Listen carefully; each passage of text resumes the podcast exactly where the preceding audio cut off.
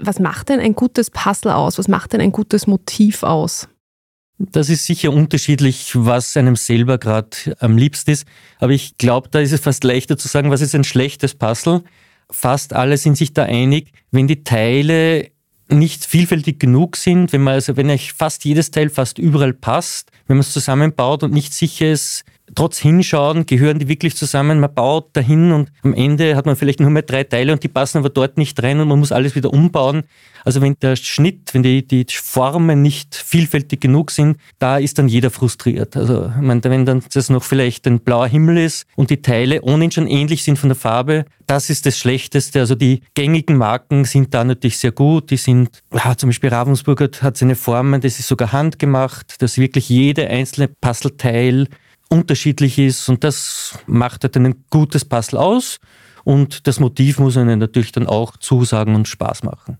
Was heißt denn, dass die Teile unterschiedlich aussehen? Also jetzt, ich glaube, jeder hat so ein klassisches Puzzleteil im Kopf, wenn man jetzt da dran denkt. Meinen Sie das damit, dass die einfach alle ein anderes Motiv haben oder dass die auch nicht so klassisch aussehen wie jetzt ein typisches Puzzleteil?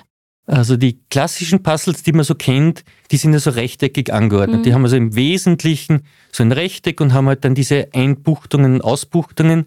Und wenn die Ein- und Ausbuchtungen alle gleich sind, dann wird's mühsam. Mhm. Aber es gibt natürlich auch Puzzles, wo auch die Formen unterschiedlich sind, wo die nicht rechteckig angeordnet sind. Also wir würden das vielleicht dann als Random Cut bezeichnen. Ribbon Cut wäre also so dieses regelmäßige Muster. Und wenn dann die Teile wirklich alle unterschiedlich ausschauen, das ist oft bei Holzputzles der Fall, dann wird es noch vielfältiger, wenn man das Teil auch erst rotieren muss und dann ist gleich noch eine Schwierigkeitsstufe mehr. Was war denn das schwierigste Puzzle, das Sie jemals gebaut haben? Also es gibt ja, ich habe vorhin nachgeschaut, auch Puzzles mit 40.000 Teilen und mehr. Ich glaube, 60.000 ist das Größte, das halt regulär hergestellt wird. Haben Sie schon gebaut? Nein. Ein Weihnachtswunsch.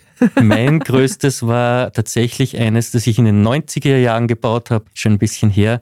Das war ein 5000 Teile Puzzle von Ravensburg, glaube ich, war das. Eine Weltkarte. Das ist auch das einzige Puzzle, das ich je dann aufgeklebt habe. Das hängt bei mir an der Wand. Der Typ bin ich normalerweise nicht, aber das war also eines, das habe ich wirklich nur einmal gebaut und das war optisch schön und das habe ich im Boden gebaut. Es war lang über Wochen hinweg. Damals habe ich meine Zeit nicht gemessen. Das war wirklich nur zum Vergnügen.